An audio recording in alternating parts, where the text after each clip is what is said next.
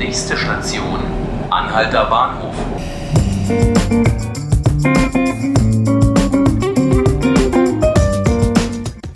Hallo, herzlich willkommen zu 5 Minuten Berlin, dem Tagesspiegel-Podcast. Mein Name ist Laura Hofmann. Heute ist der Tag des Grundgesetzes. Vor 70 Jahren, also genau am 23. Mai 1949, verkündet Konrad Adenauer in seiner Funktion als Präsident des Parlamentarischen Rates das Grundgesetz für die Bundesrepublik Deutschland. Kurze Zeit später, am 14. August 1949, findet dann die erste Wahl zum Deutschen Bundestag statt. Das Grundgesetz ist seither als geltende Verfassung der Deutschen die rechtliche und politische Grundordnung für die Bundesrepublik. Es regelt vor allem die Grundrechte in den Artikeln 1 bis 19 und die Staatsorganisation. 70 Jahre Grundgesetz, das bedeutet auch sieben Jahrzehnte Menschenwürde, Meinungsfreiheit, Berufsfreiheit, freie Entfaltung der Persönlichkeit und Gleichheit vor dem Gesetz. In Berlin wird heute das Grundgesetz gefeiert, zum Beispiel mit einer Kaffeetafel im Park von Schloss Bellevue, zu der Bundespräsident Frank-Walter Steinmeier Gäste aus ganz Deutschland geladen hat. Auch Kanzlerin Merkel wird dabei sein. Eine andere zentrale Feier findet am Brandenburger Tor statt. Und ein Tiny House auf Rädern macht sich heute auf den Weg durch Berlin, um bis zur Europawahl am Sonntag auf Marktplätzen mit Menschen über Grundrechte, Demokratie und Europa zu sprechen. Und jetzt spreche ich hier mit meinem Kollegen Ralf Schönball über ein Urteil des Bundesgerichtshofs in Karlsruhe, das sich mit einem Berliner Fall von Eigenbedarfskündigung beschäftigt hat. Hallo Ralf. Hallo.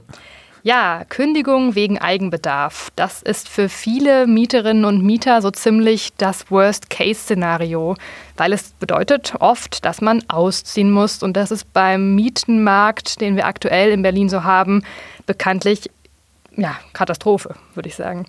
Es gibt aber auch Fälle, wo Mieterinnen und Mieter nicht ausziehen müssen, obwohl der Eigentümer der Wohnung, in der sie oder er leben, Eigenbedarf angekündigt. Ein Fall, da geht es um eine 80-jährige Frau, die auch noch dement ist. Der war jetzt Thema beim Bundesgerichtshof in Karlsruhe. Und die haben heute entschieden über diesen Fall, beziehungsweise nicht so richtig eigentlich, Ralf. Kannst du uns da aufklären, worum geht es da eigentlich? Naja, die mussten überprüfen, was das Landgericht gesagt hat zu dem Fall. Und im Grunde genommen haben sie gesagt, kommt, guckt euch das Ganze nochmal an, fangt nochmal von vorne an. Das heißt, es ist immer noch nicht klar, ob diese 80-jährige Dame ausziehen muss oder nicht, weil der Eigentümer der Wohnung, ein Familienvater, selber darin wohnen möchte. Das ist ja das Krasse. Ich meine, ich weiß nicht, ob du über so einen Fall urteilen würdest, würdest wollen. Ich würde es nicht wollen, weil du musst ja im Prinzip die Interessen der Familie, der jungen Familie mit den zwei Kindern, die genauso unter der Wohnungsnot leiden, äh, abwägen gegen das Interesse der alten Dame, die dement ist und deren zwei Söhne mit in der Wohnung leben und die äh, praktisch dann befürchtet, dass sie überhaupt keine andere vergleichbare Wohnung findet. Wird sie wahrscheinlich auch nicht, weil das ja keine äh, mittelständische, wohlsituierte Familie ist, sondern eben äh, eine ältere Dame mit ihren äh, beiden Söhnen ist. Mhm. Ja, und das abzuwägen war die Herausforderung. Das BGH hat gesagt, das habt ihr nicht ordentlich gemacht, Landgericht, mhm. also fangt nochmal von vorne an. Was ist denn jetzt zu erwarten? Also jetzt wird der Fall ja nochmal aufgerollt. Das Landgericht muss den Fall erneut verhandeln. Was wollen denn jetzt die Richter vom Bundesgerichtshof? Also wie könnte man denn nachweisen, dass jemand durch einen Umzug wirklich ja, körperliche, seelische, psychische Schäden davonträgt? Kann wohl niemand so richtig, aber es gibt die Möglichkeit, ernst zu nehmen, dass da jemand krank ist. Und dann gibt es Gutachter, die sowas machen. Medizinische Gutachter, die gehen dann zu der Person hin und überprüfen das alles, gucken sich die Akten, Kranken, Patientenakte an. Und dann sagen sie, okay, die ist jetzt äh, in dem und dem Zustand und mutmaßlich wird, wenn sie auszieht, äh, das zu dem und dem Verlauf, Krankheitsverlauf führen.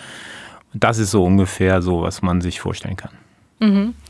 Ähm, jetzt schreiben die Richter ja auch, dass es quasi nicht auf, ausreicht zu sagen, naja gut, da ist jemand halt äh, sowieso so und so alt, ich sage mal ab ach, irgendwie über 80 oder er ist krank, also dass das quasi, dass man nie ein Urteil einfach nur fällen kann, weil jemand in so eine Gruppe reinpasst, sondern dass man quasi jeden Fall genauer prüfen müsste. Ist das richtig? Schematisch nennen die das, völlig richtig. Also sie wollen keine schematische Einordnung, weil sie sagen, man muss beides abwägen. Das äh, sozusagen die Härte für die Mieterin und andererseits aber auch die, äh, das Recht auf Eigentum.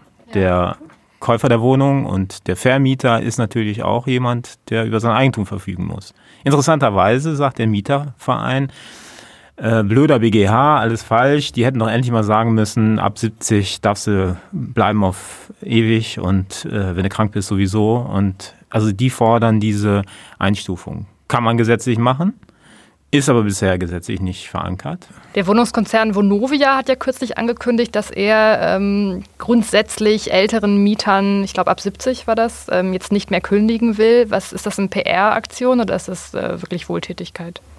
Ist, letzten Endes hängt es davon ab, ich weiß es nicht. Ich glaube, man muss auch ein Herz für böse Investoren haben. Äh, die, äh, man muss gucken, die müssen, die sind zwei Dingen gegenüber verpflichtet. Einerseits den Aktionären, und das ist nun mal so, da können sie nicht, äh, das ist gesetzlich auch so geregelt im Übrigen. Andererseits natürlich ist der Wohnungsmarkt äh, keine Ware oder kein Markt wie jeder andere und deshalb ist es auch richtig, dass man sagt, ähm, man hat soziale Verantwortung. Das äh, gibt es ja auch bei landeseigenen Firmen. Und wenn die das wirklich verankern, wenn das wirklich so ist, dass die das rechtssicher machen, das ist das, was die Mietervereine, die reden äh, PR-Gag, ist es auch so lange, bis es rechtlich verankert ist. Wenn, man muss jetzt Vonovia auf den Zahn fühlen und sagen, komm, dann zeig mhm. mal, mach es, mach es wahr und schreib es gerichtsfest auf, dass sich jeder darauf berufen kann. Schauen wir mal. Okay. Ja, vielen Dank, Ralf. Und ich danke Ihnen fürs Zuhören. Das waren die 5 Minuten Berlin, der Tagesspiegel-Podcast. Eine neue Folge gibt es morgen wieder. Machen Sie es gut. Bis bald.